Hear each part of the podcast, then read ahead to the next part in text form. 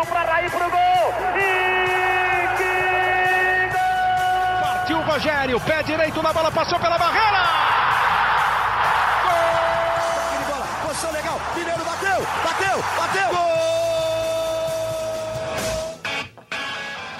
Bom dia para quem é de bom dia, boa tarde para quem é de boa tarde, boa noite para quem é de boa noite. Se você está ouvindo a gente de madrugada, boa sorte. Eu sou Marcelo Azan, não é a voz aveludada e carismática de Leandro Canônico. Estou fazendo a apresentação desse podcast é São Paulo com um convidado mais do que especial. Vou logo apresentando ele de cara para depois introduzir a nossa mesa de entrevistadores e debatedores. Estamos recebendo aqui com muita honra a presença virtual, é claro, que estamos em quarentena, todos de casa, de Pedro Ismani, o coordenador das categorias de base do São Paulo Futebol Clube. Pedro, muito bem-vindo ao podcast GE São Paulo. Obrigado pelo, por ter aceitado o nosso convite. É um prazer ter você aqui para bater um papo com a gente. Olá, Razan. Olá a todos aí que, que estão nos ouvindo. Olá a todos da mesa, Eduardo, Léo e, e tem mais um que eu não estou vendo aqui, mas olá também, né? e a todos que estão nos ouvindo nesse momento aí no podcast, seja o horário que for, o dia e o momento. Um abraço a todos também que estão nos ouvindo. É um prazer estar com vocês para falar um pouco de, de, de, futebol nesse momento tão tão silencioso e tão delicado que a gente está vivendo no mundo inteiro e o futebol é um dos afetados com isso. Muito obrigado de novo para o Pedro por tá, ter aceitado esse convite para bater um papo com a gente durante essa quarentena, todo mundo de casa já citou os nossos dois outros atacantes aqui. Edu, tudo bem? Eduardo Rodrigues, setorista do São Paulo. Fala Razan, fala Leozinho, fala Pedro. Muito obrigado aí pelo convite, por aceitar o convite. Vamos bater muito papo aqui, muita coisa interessante para falar. Que a base do tricolor é um é, é uma podemos dizer assim que é, um, é uma mina de ouro, né? Sempre surge alguma alguma joia rara ali. E a gente vai falar muito sobre isso no podcast. Tudo bem, Leonardo Lourenço, nosso outro atacante setorista do São Paulo também. Estamos aqui com a formação quase completa. Talvez a qualquer momento entre Leandro Canônico neste podcast. Fala, Leozinho. Tudo bem, pessoal? Estamos aqui finalizando de canela, como é de costume. É legal ouvir o Pedro aqui, o cara que toma conta da, da base do São Paulo, que provavelmente faz o, o melhor investimento em categorias de base no país. Quem, quem já foi ao CT de Cutia é, pode dizer que é, é, é coisa de cinema. Para começar o nosso papo com o Pedro aqui, Pedro, eu queria que você primeiro se apresentasse para a galera que talvez não te conheça, a tua trajetória dentro do futebol, é, onde, da onde você começou, se você jogou ou não futebol, como é que é a formação profissional, enfim. Fala da tua trajetória um pouquinho. Então, eu venho das categorias de base, fui atleta de base, fui atleta profissional de futebol, um um entusiasta de futebol desde pequeno, sempre um, um torcedor fanático, né? um torcedor latino de futebol, aqueles que ia para o estádio é, vibrar, se arrepiar, gostava de ir para a torcida organizada, sempre gostava de sentir. Eu sou um fã de torcidas, eu volto e meia me pego vendo torcidas organizadas na internet, é uma loucura isso, porque é uma coisa que me contagia esse essa massa vibrando. Então isso sempre foi sempre foi um, um dos, dos, prazeres que eu tive na vida é, e um dos principais é o futebol. E, e comecei muito cedo, é, com 13 anos eu já estava em categoria de base do Criciúma. Eu sou de Criciúma, natural de Criciúma, então o time da, da, da minha cidade é, me aprovou lá em, em avaliação, fiz teste, como todos os meninos fazem, fui aprovado, numa época em que o Criciúma Esporte Clube estava na primeira divisão, permaneceu durante longos anos na primeira divisão do futebol brasileiro. É, então eu presenciei, eu tive o prazer de ver o Criciúma campeão da Copa do Brasil de 91, tive a honra de, de ver o Criciúma na chave da Libertadores em 92, na mesma chave de São Paulo. É, tive no estádio vendo São Paulo e Criciúma por Libertadores da América e hoje poder estar no São Paulo trabalhando é, é uma conexão bem longínqua. Faz um bom tempo que eu já eu já admiro, admirava o São Paulo e quando e quando acabei sendo convidado para vir para o São Paulo, é uma realização de, de poder trabalhar num clube que eu que eu vi na, nos tempos áureos, né, nos tempos áureos de, de vitória, de Libertadores, de título mundial, Raí, Cafu, é, enfim, uma época, uma época gloriosa do São Paulo que, de vitórias, vamos dizer assim, né? E naquele momento foi um momento onde eu comecei a minha, a minha, minha, estrada, minha estrada no futebol como um atleta e, e depois passei por alguns clubes é, de Santa Catarina, do Rio Grande do Sul, aqui no interior de São Paulo também, no Águas de Lindóia, é, que era um clube de empresário na época. E em, 2000 e, em 2003, um episódio particular, é, uma tragédia particular, posso falar assim, fez com que eu decidisse encerrar minha carreira e permaneci seis meses fora do futebol, ajudando uma situação peculiar em casa. E seis meses depois eu fui novamente convidado a trabalhar no Criciúma, como membro da comissão técnica do Sub-20. Permaneci lá durante de 2004 a 2008. Em 2009 eu recebi o convite para trabalhar no Figueirense e em 2017 tive o privilégio de ser convidado para trabalhar na base que eu considero a mais completa do mundo. Pode me chamar, pensar que eu estou falando loucura, mas eu considero, conheço quase que a totalidade dos centros de treinamentos do mundo e, e, e dos trabalhos. Eu posso, eu posso dar uma convicção, com convicção de que se não é a melhor, é uma das três ou cinco melhores categorias de base do mundo e o melhor centro de formação de atletas para a base do mundo, sem sombra de dúvidas. Cotia, para você, é o melhor centro de formação de, de atletas do mundo do futebol? O espaço que, São, que o São Paulo nos dá, a, a possibilidade que ele, que ele tem proporcionado com o centro de formação, porque o que, é que acontece? Para vocês não acharem que eu estou falando loucura. É evidente que existem grandes centros de treinamentos do mundo. Ah, qual, é a, qual é a peculiaridade e por que, que eu nomeio como primeiro? Porque Cotia ele é somente para o futebol de base. Então, os, clubes, os grandes clubes eles têm anexo futebol profissional, futebol de base. Isso tem as suas vantagens e as suas desvantagens. Mas uma das, das desvantagens, eu posso dizer assim, é que é o que talvez atrapalhe mais nesse processo de formação, são prioridades, né? É, o futebol profissional ele tem a prioridade e ele deve ter a prioridade dentro do centro de treinamento. Isso, em alguns momentos, pode dificultar ah, o cumprimento das metas e o cumprimento dos trabalhos que foram elaborados e planejados por cada comissão técnica, né? E pela e pela gestão da, de quem é, quem coordena a base. Então, em alguns momentos, você tem que deixar de, de tem que alterar um pouco a sua o seu planejamento em virtude das alterações que ocorrem no futebol profissional. Por isso que eu coloco como destaque o CFA Cotia como, para base, o mais completo do mundo. Só para vocês verem que eu não tenho nenhum cacuete de apresentador, esqueci de falar no começo, esse é o nosso GE São Paulo 43, episódio 43 do podcast GE São Paulo. E antes de passar já para o Edu e para o Léo perguntarem, Pedro, para contextualizar essa tua visão, que para mim já é uma, uma, uma, visão surpreendente, que eu não, não, não tinha essa ideia, porque a gente talvez não, não conheça tantos os centros de treinamento de base dos outros clubes, nem do Brasil, que de fora do Brasil. Quais grandes centros de treinamento de fora do Brasil que você conheceu para você ter esse parâmetro e, e, e, hoje formar a tua opinião? Certo. Eu conheci alguns no Japão, conheci alguns na França, na Espanha, Portugal, é... conheci na China e conheci na que para mim foi um, é, que é o maior em termos de estrutura, que foi o, o Aspire Triséries, que é uma competição que se chama Aspire Triséries, que é que aquele é um centro de treinamento muito grande, com edifícios altos, é, mas existe uma, uma diferença e aí é uma questão bem pessoal. Aqueles edifícios eles são eles são hotéis luxuosos, mas que acabam perdendo em funcionalidade. Então, por isso que eu coloco Cotia como funcional. O, o Aspire é, o, é, o, é, no Catar, né? Que você está falando. É do Catar. É, Aquele, é um projeto do, do, do, governo do Catar, né? Gigantesco. Gigantesco. Não, realmente é enorme em termos de, de, de, de estrutura. Mas ele, é um, ele, ele fica um pouco é, menos funcional que Cotia, por, porque alguns campos são um pouco longe e tudo mais.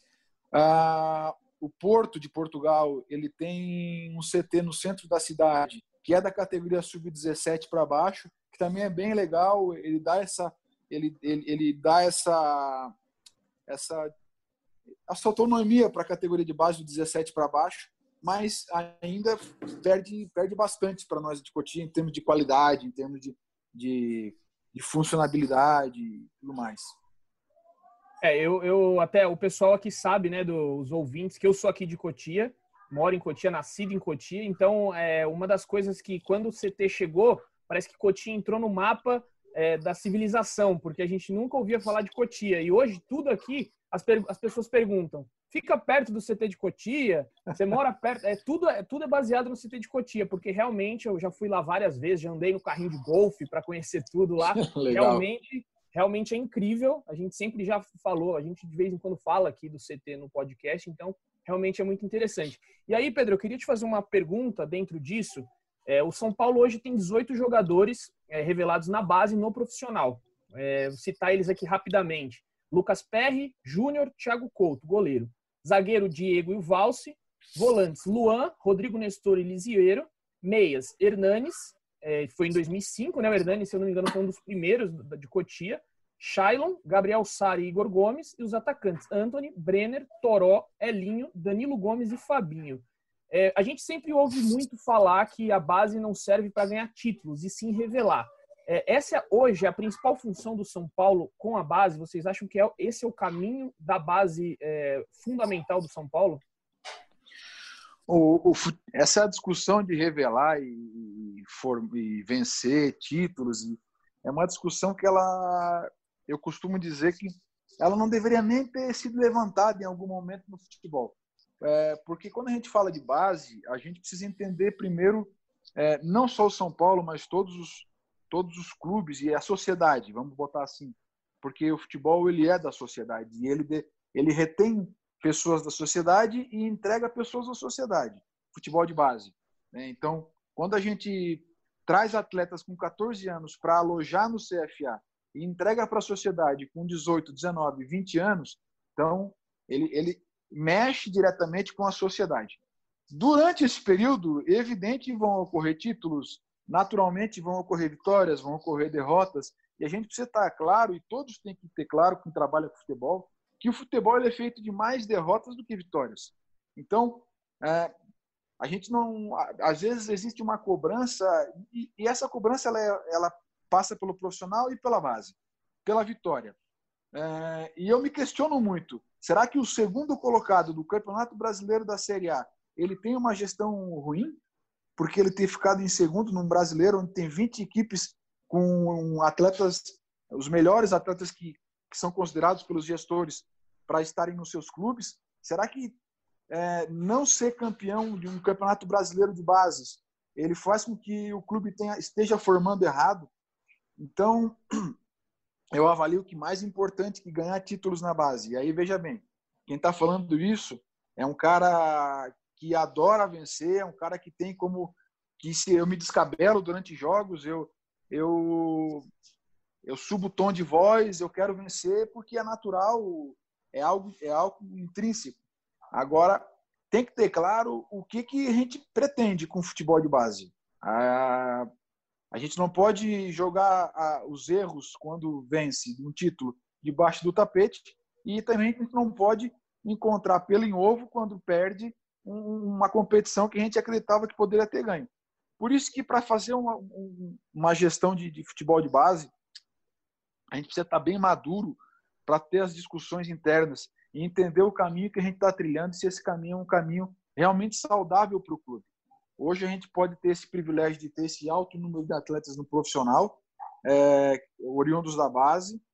É, se for fazer a soma dos três anos que, eu tenho estado aqui na, na coordenação de futebol de base, ah, esse número ele passa de 50 atletas colocados no profissional. Não quer dizer que teve a oportunidade, mas colocado lá para ser avaliado pela comissão técnica do profissional e para ser aí talvez emprestado para para os clubes que são parceiros do São Paulo, certo?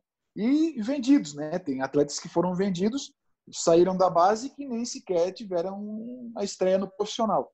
Então, é, o que eu posso dizer é que eu me considero realizado até, até o momento pela, por esse processo de formação que a gente tem conseguido colocar no profissional. é, realizado pelo profissional ter dado essa abertura grande conosco e esse canal de comunicação, ter ouvido, ter e ter nos dado essa, essa oportunidade para ser ouvido e para opinar com aqueles que, os atletas de base que a gente vive o dia a dia. Então, na minha opinião, o futebol de base, ele é, é em sua essência, a, tem a sua essência a função de colocar, assim, atletas no profissional e sem virar as costas para disputar títulos e, e disputar sempre estar tá nas cabeças das competições. Pedro, é, aproveitando o, esses elogios que são feitos ao CT de Cutia, é, eles são sempre muito merecidos, mas tem sempre uma observação que é feita que é uma coisa mais prática, né, questão logística, que é o fato do CT de Cutia estar longe do CT da Barra Funda, que gera uma distância física entre o profissional e a base ali. É, como é que você vê essa questão? Isso é algo que realmente gera algum tipo de problema? E como é que é o dia a dia de vocês com a comissão técnica atual, com o Fernando Diniz? Como é que vocês trocam ideia? É, essa é uma discussão que volta e meia é levantada, né? Eu, essa distância, Cotia, Barra Funda, é, volta e meia, é, é, uma vez ou outra é colocado em pauta qual a melhor solução, se o formato que nós estamos é ideal, se existe um formato ideal. A verdade é que o CT da Barra Funda não comportaria todo todo o staff que existe à base, certo? E o CT da base ele ficaria ele fica distante do de, de pontos importantes para deslocamento e logística de uma equipe profissional, certo? E isso a gente precisa levar em conta sempre. Agora nós estamos em 2020 com tecnologias avançadas para comunicação. A gente tem se comunicado muito e muito bem com o Fernando Diniz e com a comissão técnica do profissional, é, até porque a gente entende que é, basta, basta entender, basta perceber a forma, o formato que nós estamos fazendo, participando desse podcast, cada um em sua residência e, e, no, e, e conseguindo nos comunicar claramente, é, dia a dia, diariamente, semanalmente, é, nós temos contato com, com, a comissão do Diniz, às vezes com o Diniz, às vezes com o auxiliar, às vezes com, com preparador físico, para estar tá sempre é, em, consonância, em consonância com, a, com aquilo que eles querem, com a programação. Em alguns momentos eles querem atletas do sub-20 presente na, nos treinos do profissional, outros momentos eles querem ah, que a equipe esteja inteira lá. Então esse debate, essa construção, ela tem sido bem saudável entre base e profissional. E isso com o Diniz está, está sendo assim, com os anteriores também foi, foi assim, porque a diretoria do clube tem pensado muito nesse diálogo e ele, desde que eu tenho, tenho estado aqui no São Paulo, é, a, diretoria e a presidência do clube eles têm se preocupado muito com essa comunicação barra funda Cotia. Em cima disso que você falou, é, de que já são mais de 50 atletas colocados no, no profissional desde que você chegou em 2017, é, seja não necessariamente que tenham sido aproveitados, mas enfim, foram pelo menos avaliados pela comissão técnica. Isso era um projeto teu quando você chegou? É, aumentar esse, esse, índice, esse percentual de jogadores no profissional? É, foi concretizado? Qual que era a tua ideia de porcentagem para atingir? Enfim, como é que ficou isso desde que você chegou até hoje? Então, é, é bem legal essa pergunta porque ela realmente era uma, uma demanda particular sempre que o São Paulo sempre foi muito falado por, por em alguns momentos de que os atletas acabavam não subindo ao profissional, então tinham poucas oportunidades, né? É, e quando eu tive a oportunidade de vir para cá, eu coloquei isso como meta pessoal, né? De em dois, três anos conseguir, na verdade, o projeto são cinco anos, conseguir que a equipe profissional tenha no mínimo 50% de atletas da base formados nas categorias de base. Ah, quando o São Paulo participou, jogou o último jogo do brasileiro do ano passado contra o CSA, de 23 relacionados, 21 serem formados nas categorias de base. Dos 11 titulares, nós, 9 serem das categorias de base, formados aqui no CFA, é, quebrando um recorde histórico, né? E nunca na história do São Paulo teve esses números que teve no jogo do CSA em São Paulo, lá em Alagoas, e com vitória, né? E com vitória. Então, aquele foi um jogo marcante para mim, inclusive é, tem uma foto tem uma foto num quadro aqui que a gente fez da só dos meninos de Cotia naquele jogo, depois do jogo no estádio, eles bateram uma foto comemorando a vitória, porque a gente conseguiu fazer um, um marco histórico, que é colocar os 20, 21 de 23 atletas relacionados da base, e conseguimos botar mais de 50% né, num, num jogo a, num jogo profissional, pelo Campeonato Brasileiro, pela Série A, e isso aí a gente tem certeza que, que não é só um fruto do trabalho pessoal do Pedro, longe disso, existe um staff gigantesco trabalhando, existe uma história no CFA de São Paulo, então a história não começou em 2017. A gente, o que a gente fez foi canalizar isso de uma forma mais eficaz para que fluísse e que as pessoas envolvidas entendessem o momento de cada atleta poder ter essa oportunidade lá. É, dentro do que você falou de, de porcentagem, tem uma, uma, algo interessante que a gente vê no São Paulo, que é diferente de outros clubes é, no Brasil em relação à porcentagem de direitos econômicos. A gente vê que na base do São Paulo tem muitos jogadores que o São Paulo tem quase sua totalidade.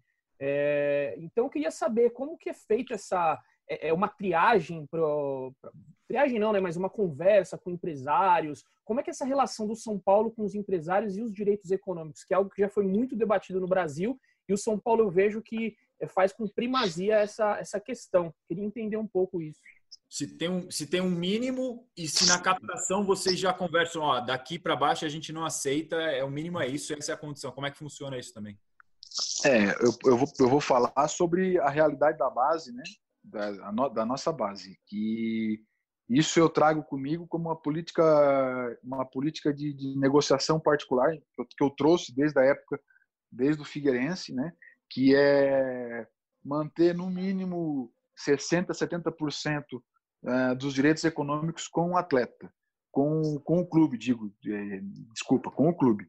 Então, quando cheguei no São Paulo, já existia essa política de manutenção de percentual alto pro, dos direitos econômicos para o São Paulo, e não é alto, né? na verdade é um justo, porque basta ver o, o, o número de investimento que é feito pelo clube, pelo São Paulo mensal, então nada mais justo que ele ter quase que a totalidade dos direitos econômicos. Então, isso quando a gente manda o setor de, de, de captação trabalhar, é, a gente dá uma certa liberdade para que, que eles possam fazer a primeira iniciação de negociação.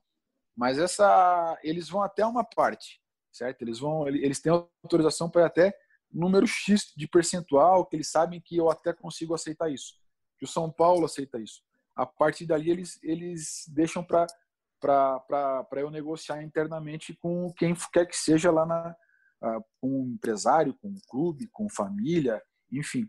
Mas nós entendemos que, de, dependendo do percentual que o parceiro, que o clube ou quem quer que seja busque para fazer parceria com o São Paulo, a gente entende que vale a pena não ter o atleta a ter ele aqui com um percentual pequeno. Porque numa, num futuro próximo, a médio prazo, é, o investimento que é feito pode ser que não seja revertido como a gente espera. E, então, a gente entende que é, é melhor ter mais percentual, né? adquirir um percentual maior do econômico do atleta em formação e, e, formar um outro atleta, que a gente tem condição de fazer isso aqui, do que ter que ficar com um percentual baixo e, e não ter como negociar isso na hora de ele estar no profissional, de fazer uma venda, enfim. A gente precisa dar gordura para quem está no profissional, para o executivo do profissional, é, poder negociar isso com os grandes clubes europeus, né? Os, grandes, os grandes clubes europeus. Ele precisa ter essa, essas gorduras na manga para poder segurar, reter percentual, aumentar o valor de venda, enfim, tudo aquilo que vocês acompanham no dia a dia quando é feito venda e negociação de atleta. Pedro, como é que funciona essa rede de vocês de captação? Quantos observadores vocês têm? Aonde eles ficam? É, eles vão a campeonatos, vocês têm muita gente fora do país, na América do Sul. Vocês têm, você tem números? Como é que isso funciona? Então, Léo, é, o São Paulo possui hoje cinco profissionais contratados para captação. Aí vocês vão dizer, poxa, é tão pouco. Acontece que nós temos aí uma, uma franquia, né, que são as escolas licenciadas do São Paulo. Essas escolas licenciadas elas abrangem quase que a totalidade do Brasil e nós temos um, um abrangimento mundial, né? Então tem escolas, tem escola de futebol do São Paulo nos, nos Estados Unidos, no Canadá, é, enfim, em outras partes do mundo e, e o network que a gente tem traz conosco, né? De pessoas que são parceiros, que esses parceiros, além de serem parceiros pessoais, tem outros parceiros que são contratados pelo clube através de CNPJ, né? Que fazem o seu trabalho de captação. Isso aí dá uma rede de, de mais de, de 100 pessoas trabalhando no processo de captação para nós. É, a gente é, tem os meus, que são parceiros pessoais, que estão sempre colaborando, indicando, e aí, determinado momento, a gente vai lá olhar, vai, vai em loco fazer essa observação. Eu gosto muito de ver, de ver jogo, então, quando tem, quando tem alguma indicação, a ah, Pedro, tem um atleta aqui que eu, que eu gostei, mas estou em dúvida. Ou a gente traz o menino para o CFA para observar junto com o grupo, ou, ou quando o caso de o menino fazer parte de algum clube que está disputando algum campeonato, eu faço questão de sair e, e ver em loco os jogos, um ou dois jogos e um treino, uma semana de treino dele no clube de origem. A gente consegue ter essa, esse, esse olhar e, e fazer essa peneira e filtrar antes de trazer para cá.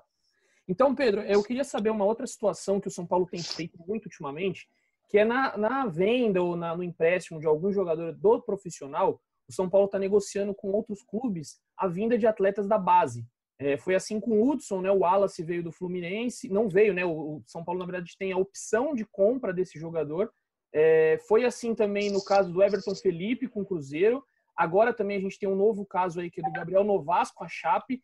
É, como, é que, como é que é isso dentro do São Paulo? Vocês fazem uma, uma reunião junto com o Pássaro? É, como é que é feita essa, essa nova, esse novo tipo de negociação dentro do São Paulo? toda vez que o, o São Paulo é procurado, ou então por, por algum clube, de, de, de, seja ele qual for, o, o executivo, Pássaro, ele entra em contato comigo e questiona se existe algum atleta que tem interesse, que nós temos interesse de trazer, ou que nós já estamos, que a gente já tentou trazer, ou que a gente é, está em negociação.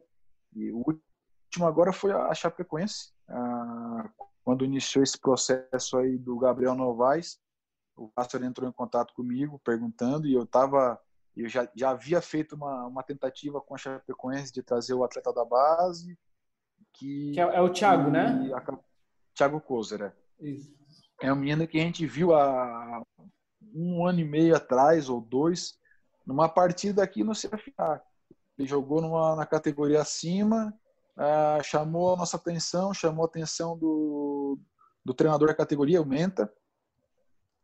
O Menta veio falar comigo, eu estava na arquibancada, já tinha chamado a minha atenção, a gente percebeu que o menino era mais novo que os demais, e a gente tentou trazer. É, a Chapecoense passou por uma série de mudanças lá, então quando a gente estava andando com alguma coisa, tinha mudanças. É, recentemente, eu estava negociando com o coordenador da base, o Rodolfo, e ele também ele também saiu e por último a minha conversa está sendo com o, com o mano o mano né que é o vice-presidente da Chapecoense mas que o Alexandre Pássaro já já alinhou lá no profissional e enfim mas a gente tem como tem como padrão tem como padrão esse tipo de conversa em alinhamento para facilitar eu acho que é, eu acho não, né? O São Paulo é um clube só, né? embora CFA e CTs diferentes, a gente está sempre quanto mais quanto mais um discurso mais uníssono melhor, né? Facilita nas negociações, facilita em todos os em, em tudo quanto é canto. No caso do, do Thiago, o, o Pedro, seria um empréstimo para o São Paulo com prioridade ou só a prioridade? Como é que funciona isso? Já está fechada a negociação? Então, Razan, é, é delicado eu falar agora porque ainda não está finalizado, né? especialmente nesse momento de quarentena.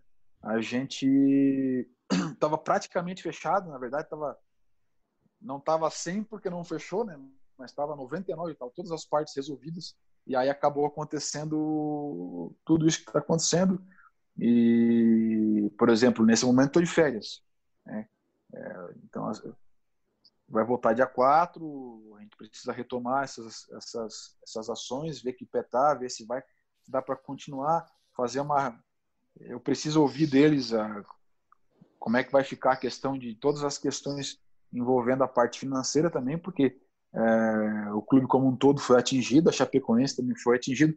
Na verdade, todos os cenários de negociações mudam, né? As negociações que não foram concretizadas, os cenários eles, eles todos vão ser modificados. E, e o que não foi fechado, a gente vai ter que entender. Eu vou, eu vou ter que ouvir do pássaro que, que, como é que como é que estava o último pé e, e, a gente vai ter que ouvir do profissional da, da, da Chapecoense também o que, que eles estão pensando para esse momento. A gente não sabe se a Chapecoense vai ainda querer o Gabriel Novaes, se vai ter competição, se vai ter, se teremos futebol em 2020 ainda, porque se nós não tivermos mais futebol em 2020, não há, não há mais motivo para a gente negociar nada. Não? Pedro, é, é, falando em negociações entre jogadores de base e tal, uma coisa que a gente costuma ouvir com alguma frequência aqui no Brasil são clubes reclamando de, reclamando de outros clubes sobre supostos aliciamento de jogadores de base. Uhum. É, os jogadores de base eles têm um contrato diferente, a legislação é mais protetiva a eles para que eles não fiquem presos a um clube, etc. Como é que vocês trabalham para evitar cruzar uma linha ética? E como é que vocês trabalham para que outros clubes não avancem o sinal e que o São Paulo perca jogadores que, que podia ter mantido? Então, Léo, é... primeiro nós temos uma, uma legislação vigente que protege os atletas acima de 14 anos. É... Como é que ela funciona? Para quem está nos ouvindo, é importante entender o, os mecanismos de proteção que os clubes têm com atletas de formação. É, as, únicas, as únicas mudanças que, que existem são nos estados, nos ministérios públicos de cada estado, que eles determinam, eles conseguem alterar uma, uma, o momento de assinatura do contrato de formação com 14 anos. Eu vou tentar deixar bem claro e didático para quem está nos ouvindo entender. Como é que funciona em São Paulo? Em São Paulo, no ano que o atleta, que o menino, que a criança, né, que o adolescente completa 14 anos, então ele pode completar 14 anos em dezembro, certo? Mas em janeiro ele já pode ser alojado e já pode assinar um contrato de formação. Esse contrato de formação assinado, ele permite que o São Paulo esteja seguro por um período, certo? De 3 a 5 anos é um período de contrato de formação. Então, caso algum clube venha a querer é, adquirir esse atleta, vamos colocar assim, mesmo sendo no contrato de formação, vamos usar essa terminologia, porque ele precisa ressarcir o clube com o período que um atleta teve presente no clube, certo? Então, existe aí um, um, um, asterisco nesse primeiro ano, certo? Primeiro ano de contrato de formação dá liberdade a qualquer atleta de pedir o desvínculo junto à sua federação de forma espontânea durante esse primeiro ano, certo? A partir daí, é, a legislação permite. Com 16 anos, os clubes podem fazer a profissionalização dos atletas com ou sem contrato de formação. Os atletas que não possuem contrato de formação assinam seu, podem assinar o seu primeiro contrato profissional com 16 anos. Os atletas que possuem um contrato de formação, esse contrato de formação é desfeito e é assinado um contrato de profissional. É, no entanto, esse contrato, o tempo de, de, de, que ele teve desse contrato de formação vigente, ele vai contar num momento que o clube for fazer venda ou que essas transferências entre outros clubes aconteçam e aí existe aquele training compensation, que é o pagamento de, de, de, uma, de, uma, de um percentual ao clube que por ano de formação. Né? Então, cada ano de formação, cada ano que o atleta formado passou num clube, o clube que fez a transferência, seja no exterior ou não, é, seja no exterior, quero dizer, ele precisa pagar o training compensation para o clube formador, para o clube formador, certo? Dito isso, é, se os clubes respeitarem esses, esses mecanismos, esses gatilhos que a lei é, que a lei criou, não existe nada de antiético quando quando um clube vem a, a, a, a querer requerer um atleta de formação, certo? Onde é que entra a questão da ética e, e, e na, na, verdade nem seria ética, seria moral, né? Porque a ética ela é imutável, a moral é que muda de acordo com os costumes. Aonde é que entra isso? entra no primeiro ano de contrato é, de formação, onde a lei permite essa saída, certo? E, e entra em atletas menores de 14 anos, que fazem parte de sub-13, sub-12, sub-11. E aí é o que tem acontecido, são, são é a ação do movimento de futebol de base, né, que é um movimento onde os gestores das categorias de base fazem parte, e esse movimento se tenta manter um, um mínimo de ética, um mínimo de moral para que se respeite os clubes. Então, não existe nenhuma proteção legal pela, pela legislação abaixo de 14 anos uh, para os atletas de informação, mas existe uma, um acordo no fio do bigode um, entre os coordenadores de base para que não se para que não se pegue um atleta de um outra de um outro clube sem o mínimo de acerto, né? Sem o mínimo de, de, de conversa e de, de, de respeito. É, a, a, parece que esse acordo ele é feito, né? Dá a impressão, eu estou falando aqui, dá a impressão de que esse acordo beneficiaria os clubes grandes, mas na verdade é o contrário, é, porque a ideia desse acordo entre os clubes, na verdade, não é entre os clubes, é são entre os gestores dos, dos clubes da, da, base, né? É para realmente é, não matar os clubes pequenos que fazem aquele processo de formiguinha, fazem aquele processo de captação em lugares que muitas vezes nós que estamos no, nos clubes grandes não conseguimos alcançar e eles alcançam. Então, em algum momento ele está num clube emergente e o clube grande vai lá e pega, porque o, quem não vai querer jogar no São Paulo, no Flamengo, num, clube grande do país e sair do seu clube de origem? Mas a gente precisa respeitar aquele clube que fez o trabalho, que também investiu, investiu menos, mas investiu. Então, na parte da lei, a gente se respalda com a lei. Na parte que a lei não nos protege, a gente se respalda é, buscando sempre acordos e buscando sempre ter a, o respeito pelo, pelos clubes que nos respeitam. É, Pedro, na resposta anterior, você chegou a falar do futebol, né, dessa é, a gente não sabe se vai acabar o ano, as negociações que foram feitas antes podem talvez melar. É, e aí me recorreu aqui o Gustavo Maia, que foi um jogador que foi, é, o Pássaro falou é, recentemente, que foi vendido, né, o a opção de compra foi vendida ao Barcelona, ele seria emprestado num determinado momento e depois o Barcelona, se quisesse ficar, pagaria o valor integral, poderia chegar até 20 milhões de reais. Como é que ficou essa situação? Você está a par disso? Essa, essa negociação envolvendo Gustavo Maia, ela foi uma, uma negociação feita né, exclusivamente pelo Departamento de Futebol Profissional, Alexandre Pássaro e Raí. É, nós não participamos desse, dessa, dessa negociação de forma direta, certo? Então, não tenho como te dar uma resposta agora, é, não tenho essas informações para te dizer se, se existe o pagamento, não existe o pagamento, se foi concretizado ou não. É, Dessa eu não vou, não, não vou conseguir te responder, não. Para pegar um Mas... gancho do, de uma resposta tua anterior, desculpa, vai lá, Léo, pode falar, pode falar. Não, eu só queria aproveitar assim, se, se para o Pedro parece uma opção viável aos clubes agora que a gente é, vê uma crise financeira que provavelmente vai ficar ainda pior por causa dessa pandemia. Essa questão de venda de direitos de, de, de compra, né? Como a gente sabe, o Gustavo Maia, o Barcelona pagou um dinheiro é, pela preferência, mas o Barcelona não tem a obrigação de comprar o jogador é, é uma opção para o clube vender essas opções de jogadores novos? É, é, um caminho que vocês foram orientados a seguir na base, Pedro? Como é que vocês estão trabalhando essa questão específica dessa nova receita? E só para título de informação, o Barcelona até chegou a atrasar o pagamento dessa opção. Não sei nem se chegou de fato a concretizar, justamente por como uma consequência da crise financeira. Pois é, é preciso pontuar que a função principal nossa aqui na base é injetar atletas, dar retorno desportivo à equipe profissional. Então, a gente acaba não, não tendo a participação na venda direta, ah, de forma que a gente não senta na mesa da negociação. Isso é uma responsabilidade do executivo, né, e do gerente, do executivo, do profissional.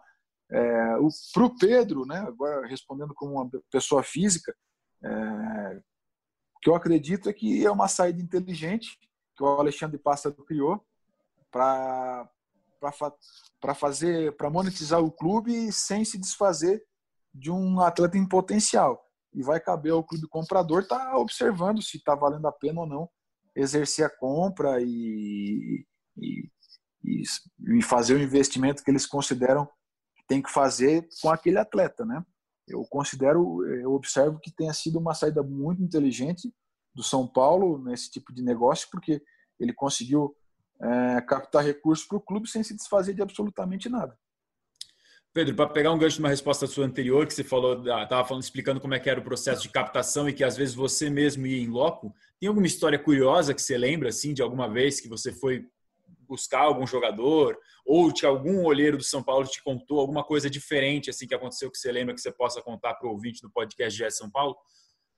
Pô, Razan, poxa, tem, tem tantas histórias aí engraçadas, tem não só no São Paulo, tem história no Figueirense, tem história na, na em muitos lugares. Eu já vi, eu já vi um observador meu é, chegar para mim e dizer, Pedro, tô trazendo esse goleiro aqui, ó. É, esse goleiro ele não encostou na bola no, no, teste, em nenhum momento ele encostou na bola, mas eu tô trazendo ele. E aí, enquanto ele falava isso, eu ficava olhando meio que indignado com a fala dele, mas tentando entender onde é que ele queria chegar. Esse Pedro trazendo esse goleiro porque ele falou o jogo inteiro, orientou o time o jogo inteiro. Chato demais durante o coletivo. E eu tô trazendo ele para olhar aqui porque ele tem um bom perfil, mas ele não encostou na bola. Então, aconteceu isso. E hoje ele é um atleta profissional, não joga, não joga no São Paulo. Ele está em outro clube, já esteve na Europa, voltou. Ah, e é um, é um menino, é amigo meu, me dou muito bem com ele. É, e foi engraçado essa história porque foi um tiro no escuro que o observador deu, porque ele não tinha como, como ele, ele, ele trouxe ele trouxe o menino baseado em, em outros comportamentos que o atleta tinha e que não necessariamente foi um comportamento técnico, foi um comportamento de orientação dentro do campo e que constante e perfil físico, né, biotipia. Depois o menino veio e provou que tinha qualidade para para ser um atleta profissional, né? Esse é um dos quem, casos, quem é, quem é esse craque? Quem é esse craque, Pedro? Ele não é de São Paulo, ele não é de São Paulo. Deixa assim. é, eu queria que esse olheiro aí, na época que eu tentei ser um jogador, né, me olhasse, porque eu fiz um teste uma vez no Barueri. Quando era Barueri, tinha um Pedrão ainda naquela época. Eu não toquei na bola, os caras falaram: Ó, oh, você, você, você, tá aprovado, o resto tá dispensado. Eu falei, cara, mas nem toquei na bola. Aí ele falou: sinto muito, é assim que funciona. Eu é, mas tem jogador que a gente manda embora só no andar. Só no... Exato. Deu, deu para ver que Cutia não forma só bons jogadores, né? É. Temos o, o Eduardo. É. E, o, o Pedro, esse caso, é verdade. Esse caso desse cara que você está falando que você não contou o nome, ele está na Europa, esse jogador, hoje em dia? Ele voltou da Europa agora. Ah, tá. Não, eu tá cheguei a pensar que poderia ser o Ederson, goleiro que, que passou pela base, mas então não é o Ederson. Não, tá lá. Não, não, eu não, não, tive esse prazer de trabalhar. O Razan, o Razan é um é um curioso e um investigador. Eu sei que ele vai ficar caçando esse nome. Conhece bem. Dias. Conhece bem a peça. Esse é o Razan. É.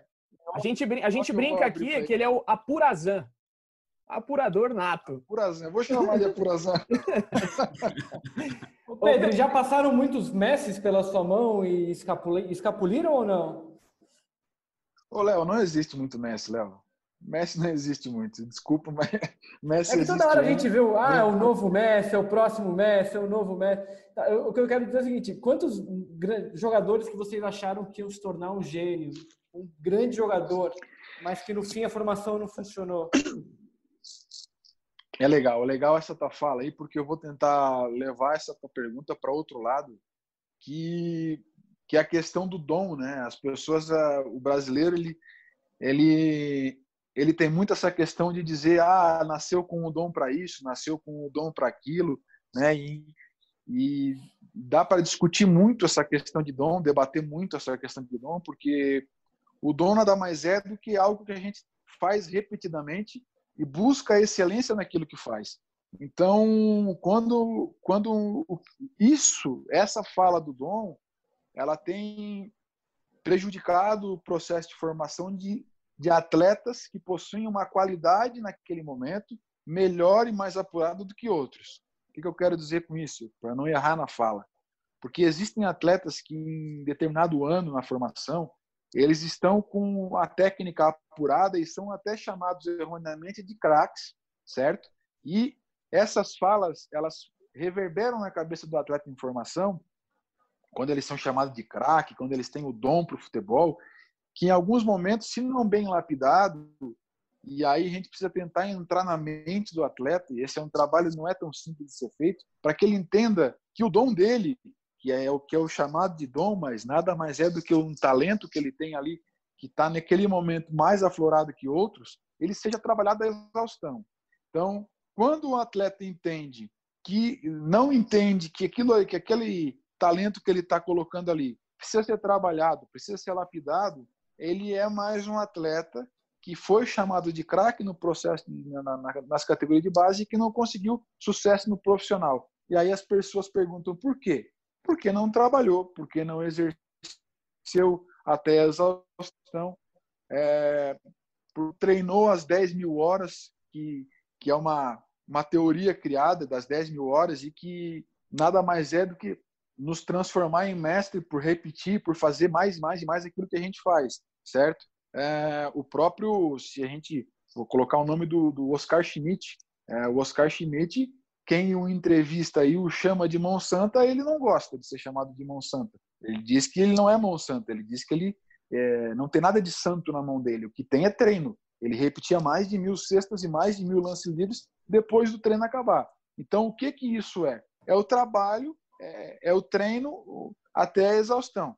É, se vocês observarem as biografias de Beethoven, a biografia é, dos grandes dos grandes artistas, vocês vão perceber que é, eles eram artistas comuns e medíocres no início da sua carreira. As, as primeiras sinfonias de Beethoven elas são consideradas pelos críticos como horríveis, né, difíceis de, de se entender. Mas o, o que, que ele fez? O que, que mostra que ele fez? Que ele não existia esse dom. Ele gostava do que fazia e praticou até exaustão, estudou, treinou, lapidou e virou aquele que virou, que respeitadíssimo, é, não precisa nem, eu não preciso falar de Beethoven. Então, essa é uma grande dificuldade que nós precisamos que os, os meninos entendam, né? A educação, é, a educação brasileira e a nossa educação, em alguns momentos, faz com que cria gatilhos de trava mental e psicológico nos atletas de formação, porque eles, quando eles ouvem a palavra "você tem o dom para isso", eles automaticamente imaginam que não precisam mais fazer nada porque eles têm o dom. Então, se eles nasceram com esse dom, eles não precisam mais trabalhar a exaustão. Aquele que não tem o dom que trabalha para jogar igual eu, certo? E essa é, uma, é, é um gatilho. E o segundo gatilho é: eu não posso treinar mais, eu não irei treinar mais, porque eu também não quero me frustrar. Eu não quero errar. Quanto mais eu treino, mais eu percebo que eu sou que eu não sou esse, esse eu não nasci Deus pro futebol. Então, é, existem alguns livros que eu gosto de ler, que volta e meia eu releio, que falam sobre isso. Né? Um, e, e para quem está nos ouvindo, eu recomendo a leitura. Um deles é O Gênio em Todos Nós, certo? O nome do livro é O Gênio em Todos Nós, que fala justamente do, de que nós temos potencial de sermos bons em qualquer tema. É evidente que existem pessoas que vão ter vão, vão largar atrás, Aí você vai dizer, tá, então quer dizer que uma pessoa que não tem uma perna pode jogar futebol em alto nível? Não, ela pode jogar em alto nível. Eu vou responder para vocês que pode. Mas o tempo que ela vai demorar para treinar, para deixar apto, a, e, e para deixar e para chegar em alto nível com uma perna mecânica, talvez demore uma vida inteira se comparado a uma pessoa que, que tem as duas pernas saudáveis, que tem um VO2 é, minimamente razoável para jogar futebol de alto nível. Então, aí entra o processo de seleção. A gente seleciona aqueles que têm já uma, uma, uma característica físico-técnica né, e psicológica, porque o poder de decisão faz parte nesse processo de seleção, já um pouco mais na frente dos demais, certo? Então, essa é uma resposta mais longa, mais complexa que eu estou te dando, Léo, em relação a atletas de base que foram chamados de craques na base e que não vieram a ser os craques no profissional. E o contrário também existe muito. Atletas na base que eram considerados médios e que sabiam que eram médios e que sabiam que precisavam treinar muito mais daqueles que eram chamados de craques e que hoje estão jogando porque bateram as 10 mil horas, porque viraram excelentes naquilo que estão fazendo. E aí sim, hoje eles muitos são chamados de craques, muitos são chamados de jogador de ponta, mas que no processo de formação não eram. É, Pedro, eu te acompanho nas redes sociais, no Twitter, no Instagram, e eu vejo que você tem um contato muito próximo com os jogadores, né? Você brinca com alguns ali no Twitter, às vezes eles postam alguma coisa de folga. É legal essa interação. E eu vejo muitas vezes que, como você, desse gancho que você falou dos jogadores que muitas vezes não se tornam craques, não, muitas vezes não se tornam profissionais, a base tem a função também de educar. É, não é só formar um jogador para ser profissional, talvez 1% ele vai virar profissional. Como é que você vê esse trabalho é, seu, da comissão inteira, de ser também educador? E eu queria emendar uma segunda. Se hoje você tem algum, algum ex-jogador da base que não vingou, não virou profissional, e você tem uma amizade, talvez tenha virado um médico, um advogado, tem alguma história legal aí que você conheça de algum tipo desses jogadores? Legal, legal, Eduardo. A base, eu, eu só te daria o também aí, porque a base não é também para educar, a base é para educar, a mais do que qualquer outra coisa. É, a gente tem um cuidado muito grande que os atletas tenham um senso crítico. E para eles terem senso crítico, eles precisam ter clareza do que está acontecendo e eles precisam ter liberdade para se expressar. E é por isso que eu tenho esse contato e busco ter amizade com aqueles que querem ter a minha amizade também. A gente precisa respeitar os meninos que, que porventura entendem que não quer ter amizade ou que não tem afinidade comigo. Mas a esmagadora maioria a gente se dá muito bem. A gente, eu sou um cara que brinco mesmo no dia a dia, que é, para ter uma ideia, eu sou um, eu sou um coordenador que eu jogo PS, jogo FIFA 20 com, com os meninos na base durante a quarentena e posto nos stories quando perco. É, eles me chamam de pato quando ganhei do meu pato. Eles têm essa mania, né? E eu não vejo por quê, porque não é, não vejo por que não, não é demérito nenhum, é uma é uma intimidade que a gente ganha, né? É, de forma natural, de forma é, genuína, não é nada, não é nada buscando segundas intenções. É, primeiro porque eu entendo que antes do jogador existe aquela pessoa, existe o ser humano. É, e aquele ser humano, ele, ele precisa de, de pessoas para orientar. Né? E, e, eu tenho três filhos né, em casa. E os meus filhos, eles vão me escutar a partir do momento que eles me respeitarem. E eu trato, eu levo isso para o meu dia a dia no trabalho. Os atletas, eles precisam me respeitar e eles precisam entender quem eu sou e eu preciso mostrar para eles quem eu sou. Assim eles vão conseguir mostrar para mim quem eles são e vão abrir para mim as dificuldades que eles têm. Eles não vão se fechar e vão de repente tomar decisões no pensando no que eu estou pensando. Então a gente tem sempre conversas francas, né, a respeito de tudo e a respeito de assuntos diversos, de escola. Eu já cheguei a pegar no pé de atleta por Twitter. Quando ele disse que não ia para uma aula no Twitter, eu respondi para aula sim. É muito bom. Outro dia, no outro dia eles estavam rindo no CT. Ah, é, tom, tomou dura do coordenador pelo, pelas redes sociais. Ele tava rindo. Um abraço, meninos, tô risada. Mas aconteceu, agradecendo. Ah, hoje eu não vou para aula. Eu escolhi mais. Não, já para aula sim, não vou ficar sem jogar. Muito bom. Os caras cara deu risada em relação a isso, né? É, então, eu, eu não consigo separar o ser humano do atleta quando falo de base. É, é eu, eu olho mais, eu olho primeiro para o ser humano, é, é, automático isso. Eu olho para aquela pessoa, busco tentar olhar no olho. Tem, cada uma, cada um daqueles meninos que estão ali tem uma história, é, seja ela a história é, comovente ou não, certo? Mesmo aqueles que vêm de, de família bem estruturada, eles precisam de uma educação, mesmo que eles venham, é, pode ter vindo de uma favela, pode ter pai, pode não ter pai, pode ter dinheiro, pode não ter dinheiro, eles têm dúvidas, eles têm sonhos, eles têm frustrações e eles estão nos olhando, tentando achar uma, uma ajuda. E a gente está aqui para ajudar eles e, e fomentar eles para que eles consigam alcançar o máximo que eles têm de potencial, que eles consigam ser especialistas naquilo que eles têm em potencial. Isso que você está falando casa muito com uma personalidade, a filosofia de vida do Fernando Diniz, técnico do profissional, pelo que a gente percebe que é psicólogo de formação. Vocês têm essa conversa sobre esse lado humano do jogador, e acho que na base isso faz muito mais sentido, porque é um processo de formação do cidadão para o mundo, onde ele está aprendendo os valores e o que, que ele entende como vida ali naquele momento? O, o Diniz, a gente teve participou de uma de uma mesa redonda há uns anos atrás ali no Museu do Futebol. A gente tinha amizade, de, pouca amizade, na verdade, um relacionamento de colegas de profissão e conversava. A gente sempre conversou informalmente, tal.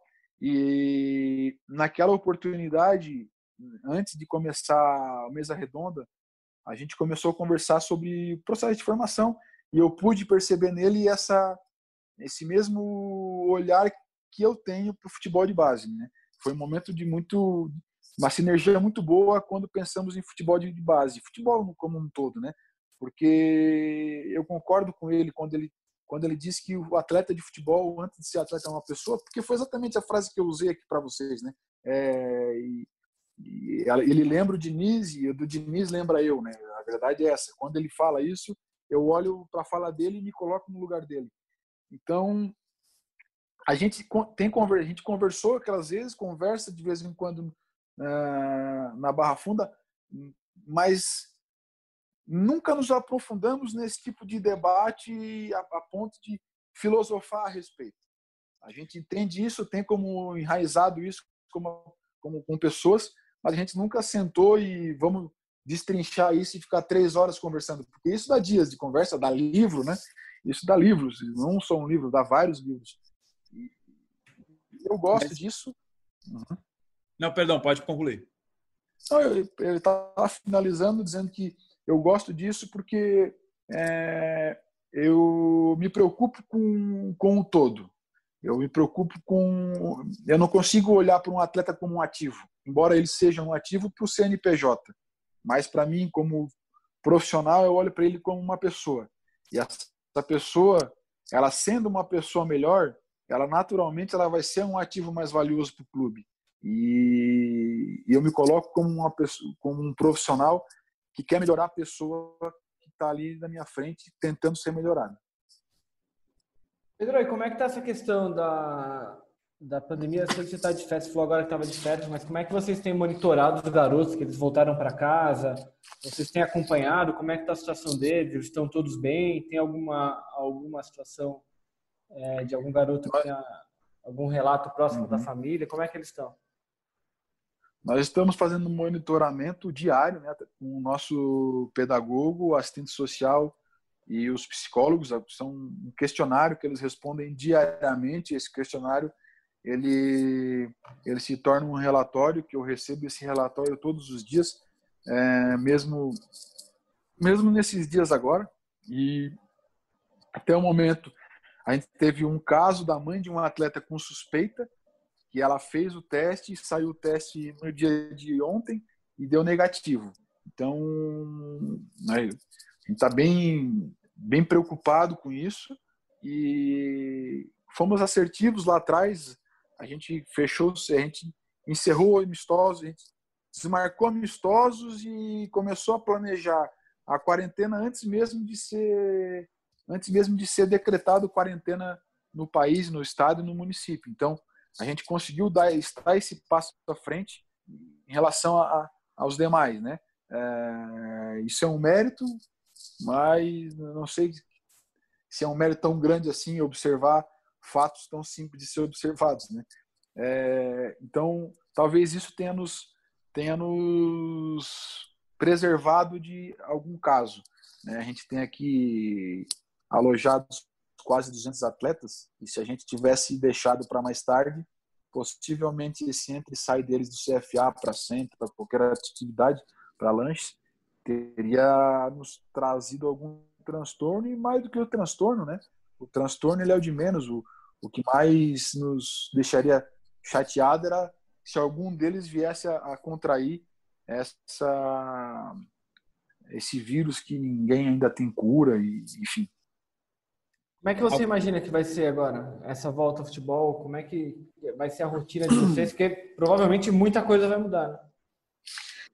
Ah, não, sem dúvida. Na verdade, nada será como era antes, né? Já dizia aquele poeta. Nada será como como era antigamente. nós temos tido, eu particularmente, tenho tido conversas, ligações com os demais coordenadores do país. Né? conversei com, com o Damiani do Internacional hoje, é, conversei com o João Paulo ontem, é, tentando ouvir deles o que, que eles estão pensando, como é que vão, como é que eles vão executar as ações. Eles buscam saber da gente como é que como é que a gente vai executar aqui no São Paulo. E a verdade é que ninguém tem realmente clareza de qual a melhor atitude a ser tomada, a não ser a que a gente já tomou, que é permanecer com os atletas em casa, que é permanecer monitorando eles. A gente é, faz isso através de, de, desses questionários de WhatsApp, eles respondem né, uma série de questionários, e de poder dar suporte para que eles possam ficar em casa com, com, com saúde, protegidos, que é o que mais importa no momento. Particularmente, eu não, eu não acredito, e aí é uma opinião bem, bem minha mesmo, né? É, eu não acredito que, que vá retomar esse ano um calendário de, de competição nacional para a base. Acho pouco provável que isso aconteça. É, basta a gente observar que o futebol profissional ainda está em debate e nós estamos aí no, no em meados de abril. E isso aí, futebol profissional talvez venha, talvez, né? Venha a retomar as atividades em junho e com toda uma aparelhagem, com todo o investimento que vai ter que ser feito. Então, acredito que o futebol de base, é, num cenário nacional, ele dificilmente vai completar ou iniciar alguma competição nacional. Estadual, Federação Paulista já está pensando em alguma coisa, não, a gente ainda não sabe, é, até porque a gente precisa entender como é que vai, quais protocolos a gente vai fazer para alojar os atletas aqui de novo no CFA. Medidas protetivas e preventivas nós vamos, nós vamos tomar para que os atletas que estejam aqui não venham a contrair a doença. Como é que nós vamos saber se o atleta que veio alojar no CFA não pegou a doença e está incubado? É, é, é, muita coisa envolvida, né? A gente marcou uma reunião hoje, né? Hoje a gente marcou uma reunião para a próxima segunda-feira. Eu sei que o podcast aí as pessoas vão ouvir durante algum tempo, é, é. Mas enfim, eu preciso colocar na próxima segunda-feira com o departamento médico, justamente para entender quais as melhores saídas, as melhores medidas a serem tomadas para evitar essa evitar o mal, né? Qualquer tipo de mal. Hoje nós estamos sem mal nenhum dentro do CFA. Nenhum atleta do São Paulo, nenhum familiar foi, contra, foi é, contagiado com esse vírus, né? Então não, a gente não pode ser o motivo de, de não pode ser o causador desse contágio. Para a gente já chegando para o nosso final, porque a gente já está bastante tempo, já estamos praticamente uma hora de, de bate-papo aqui com o Pedro Ismânia. É, só duas coisinhas rápidas, se puder responder curto, Pedro, para daí eu vou chamar algumas coisas que a gente pediu interação para a galera mandar perguntas também para você. É, uma uhum. que você falou durante a nossa entrevista aqui, que a gente sabe o tamanho do investimento que São Paulo faz em Cutia para ter toda essa estrutura. É, existe um número mensal de qual é esse custo de Cutia hoje? Ou se não puder Dois falar. Milhões. Não 2 milhões mês.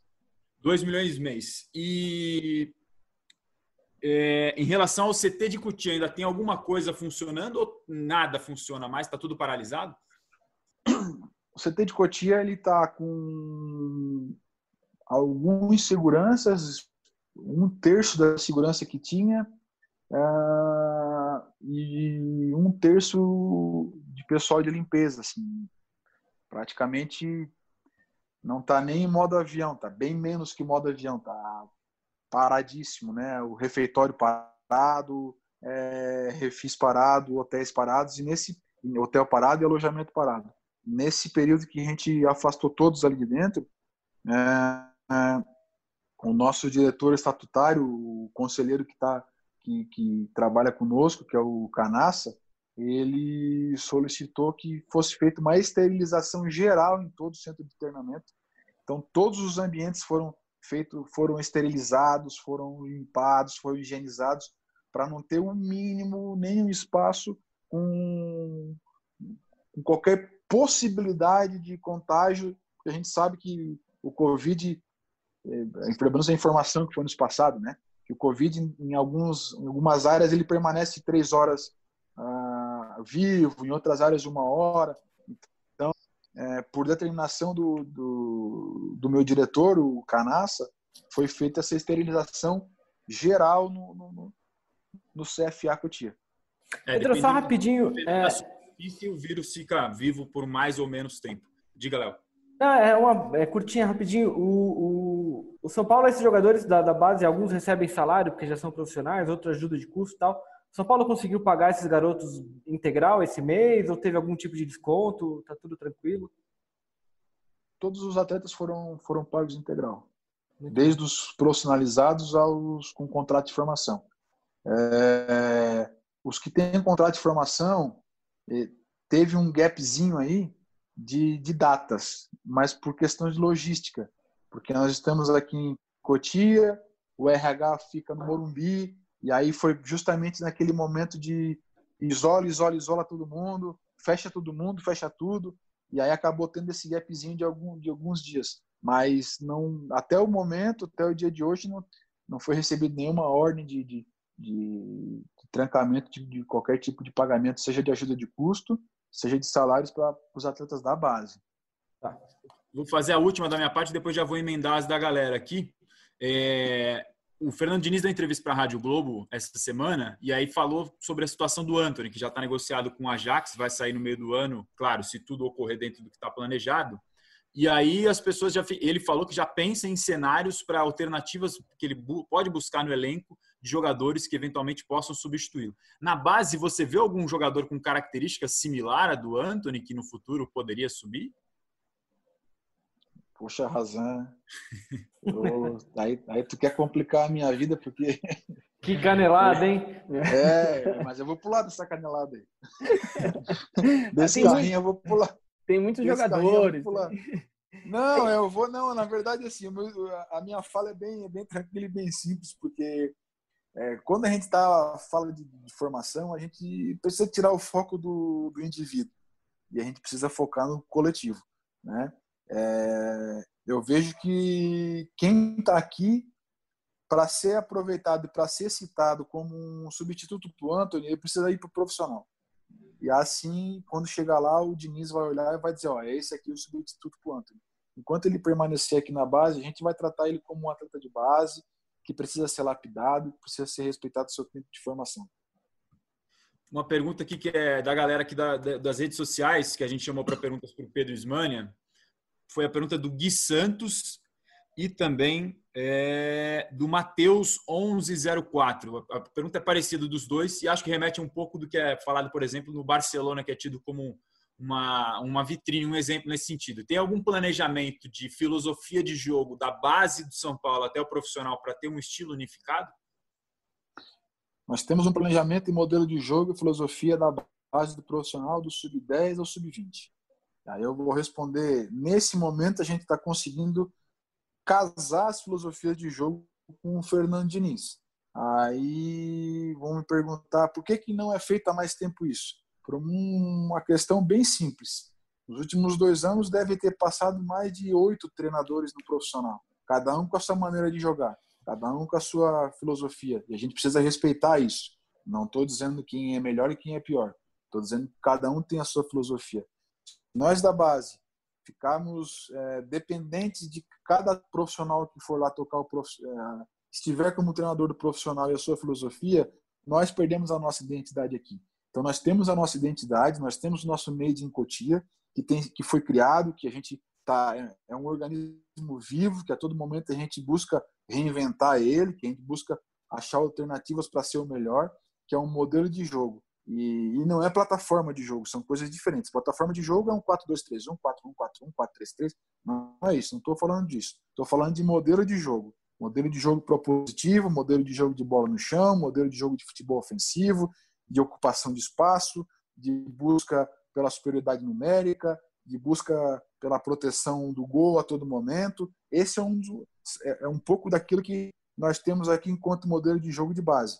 É, nesse momento, o Diniz faz isso no profissional e tem dado e tem tido facilidade com os atletas da base que chegam lá, porque eles têm esse entendimento, porque eles foram formados assim. Agora, não podemos, nesse momento, é, dizer que vai ser sempre assim, porque a gente sabe que existe essa dinâmica que o profissional existe. Tomara que permaneça aí o Diniz por longos e gloriosos e, e, e alegres anos conosco, ganhando tudo e de, sendo campeão de tudo. O, o Olisson Guimarães faz uma pergunta que talvez seja de um milhão de dólares. Qual é o segredo de Cotia? Já que nos últimos anos se tornou a principal fonte de renda do clube. É a água, a água de Cotia. Ai, ai, ai. Mas essa pergunta em 2018, quando a gente foi campeão da Copa São Paulo, eu estava na beirada do campo e, e alguém me perguntou na televisão, acho que foi a Sport TV, qual o segredo de sucesso de Cotia? Aí eu, a minha resposta vai ser a mesma para o Alisson, né? É isso? Isso. É, é, o segredo, o segredo eu não vou contar. Se eu contar o segredo, vai perder a graça. Eu imaginei. Vai perder a graça, cara. Um, um bom cozinheiro não fala, não fala qual que é o seu toque, né? Então, deixa assim. É, o que eu posso dizer é que tem muita dedicação, muito trabalho, muito empenho de todos. O pessoal é bem abnegado no que faz aqui, se entrega de corpo e alma no dia a dia e busca se capacitar cada vez mais. E o São Paulo fomenta isso, a capacitação dos profissionais. E, e a todo momento a gente está se reinventando, a todo momento a gente está buscando uh, uma nova alternativa para ser pioneiro, para estar tá na frente, para buscar, ou pelo menos para buscar estar na frente, né? E estar na frente não é ser campeão de tudo. Mais uma vez, estar na frente é, é é fazer a captação dos melhores atletas, é desenvolver os melhores para que eles sejam melhores ainda e fazer a transição de forma correta no momento certo para a equipe profissional e que eles deem o retorno financeiro e desportivo ao São Paulo. Razan, você me permite fazer uma última aqui? A minha faz última? aí, faz a sua última e depois eu emendo com a última da galera e a gente fecha. Beleza. É, tô com 2%, Pedro, 2 de bateria. Vamos lá, rapidinho essa daqui. É, tem um jogador que é muito falado atualmente, que é o Galeano. A torcida abraçou o Galeano muito forte aí depois da Copinha. Eu queria saber qual que é o projeto de São Paulo. Ele está emprestado até o final do ano. É o que, que o São Paulo pretende com o Galeano? Comprar ele definitivamente? Tem alguma conversa já com, sobre isso? A gente fez um. São, São Paulo fez um pagamento no dezembro do ano passado, dezembro para janeiro, para fazer a extensão de mais um ano do, do empréstimo do Galeano. Ah, tudo indica, porque o que eu estou vendo vocês também estão vendo, tudo indica que o São Paulo vai exercer a opção de compra. Agora, o tudo indica não quer dizer que vai fazer, é, tudo indica ainda. Isso vai, vai ao encontro daquilo que eu respondi atrás, que eu citei atrás, de que os cenários todos vão ser modificados pós-pandemia. E os cenários financeiros, especialmente o cenário financeiro. E a contratação do Galeano ele passa pelo cenário financeiro. E a última aqui para fechar, a pergunta do Denerzinho. A pergunta que talvez muita gente faça também. Por que, que jogadores de várzea não são aproveitados nos testes de categorias de base? E aí ele faz uma outra aqui emendando, falando que por que só jogadores indicados por ser filho de patrão de alguém recebe chance? Há tempos a gente não vê um jogador saindo do zero do teste até a categoria de base e chegar no profissional. Acho que essa segunda, não sei se dá tanto para explicar isso, mas sobre jogadores de várzea, ainda existe isso, Pedro, de pegar o cara na várzea, como antigamente a gente via muito isso no futebol? Razan, assim, o Giovani foi o destaque da Taça das Favelas no ano passado e o São Paulo trouxe para cá. A gente conseguiu fazer a aquisição do Giovani. É, a dificuldade foi muito grande dele se adaptar ao dia a dia do futebol profissional. Embora seja na base, a base tem um, todas as bases de, de, dos grandes clubes do Brasil, especialmente São Paulo, elas possuem um dia a dia de, de profissional, de treinamento. A gente vai. É, o Giovani, por ter um, ter um talento e ter uma qualidade, é, e foi o destaque da Taça das Favelas, foi o menino que mais chamou a atenção. Realmente, eu ouvi ele jogando, chamou muita atenção. Mas quando chegou aqui, ele teve uma dificuldade de entendimento de jogo. Ele, ele acabou ficando atrás dos meninos que estavam aqui durante é, o tempo que ele ficou e a gente acabou fazendo um, um, um acerto com o Figueirense e hoje ele está no Figueirense e está bem no Figueirense. Então a gente faz, então, a gente olha a, a, o futebol de várzea, de várzea, né? O futebol é, é de várzea, né? Mas a gente precisa de números para poder discutir isso, né? É, ah, filho de patrão. Não sei, o Luan, volante do profissional, não é filho de patrão. Ele é da favela aqui de São Paulo, né? O Anthony não é filho de patrão. É... O Wellington, o Wellington lateral também tem uma história de vida bem difícil. Não é, filho de, não é filho de patrão, muito pelo contrário. A, a... Tem meninos aqui com condição financeira boa? Tem, tem meninos com condição financeira boa. Mas sinceramente, eu não consigo nem olhar para isso. A gente olha para o atleta e para a pessoa. É, então, e não existe indicação de nenhum nenhuma pessoa obriga a atleta a ficar aqui dentro. Não existe isso. Existe indicação para fazer teste. Tivemos então mais de uma hora de bate-papo aqui com o coordenador das categorias de base do São Paulo, Pedro Ismânia. Pedro, agradecendo muito aí por você ter aceitado o nosso convite. Obrigado de verdade. Desculpa aí que nos prolongamos um pouco no bate-papo, mas quando a conversa é boa é assim mesmo. Obrigado mais uma vez. Eu que agradeço o convite, agradeço a oportunidade. Sempre que dão oportunidade para falar de futebol de base, eu fico muito feliz, que é um espaço que é, é um tema que tem ganho, ganhado espaço ano a ano no cenário nacional, futebol de base, e debater e comentar. E, e fome, quem fomenta o futebol de base, eu, eu, eu, elogio e merece os parabéns, porque é o futuro do futebol brasileiro, né? não, é uma fase, não é uma frase clichê, é uma realidade. É o futuro e a salvação dos clubes dos clubes brasileiros é o futebol de base e futebol de base não é gasto, é investimento. Pedro Ismani que está fazendo curso de gestão de futebol na CBF, né, Pedro? Também investindo na formação dele como profissional, já trabalhou no Figueirense, enfim, contou um pouco da trajetória dele aqui para gente. Obrigado também aos meus companheiros e setoristas do São Paulo, Leonardo Lourenço e Eduardo Rodrigues. Valeu, Raza, muito obrigado. Agradeço aí muito a presença do Pedro. Bater esse papo foi muito legal mesmo. É, as nossas portas sempre estarão abertas aqui para quando você quiser voltar e bater mais um pouco de papo de duas horas, quem sabe uma próxima aí, a gente bate esse papo. Valeu, Pedro. Obrigado. Valeu, eu agradeço também ao Pedro. Acho que dava para a gente continuar essa conversa por muito tempo ainda. Talvez a gente continue num próximo programa. A gente volta a se falar na próxima semana. Um abraço, amigos. Valeu, Léo. Valeu, Pedrão. Valeu, Edu. Obrigado a todo mundo que participou também pelas redes sociais, mandaram perguntas. Muito obrigado pela participação. A gente selecionou algumas delas aqui. E você já sabe, para ouvir o podcast GE São Paulo, você pode ir pela globesport.com/barra podcast. Aí você seleciona lá o podcast GE São Paulo. Tem vários outros podcasts para você se informar sobre futebol e outros esportes também. Ou então você ouve no seu player favorito, globesport.com/barra podcast, ou no Pocket Cast no Google Podcast ou no Spotify. Estamos lá, estamos lá no Spotify também. Para quem não sabe, digita GE São Paulo, vai aparecer o programa. Se você quiser maratonar a quarentena ouvindo os 43 programas de GE São Paulo para ouvir a voz de Leandro Canônico, que não nos acompanhou hoje, é, por um motivo de escala apenas, você tem lá todas as, as edições do podcast. Eu agradeço mais uma vez o Pedro Ismania por aceitar o nosso bate-papo.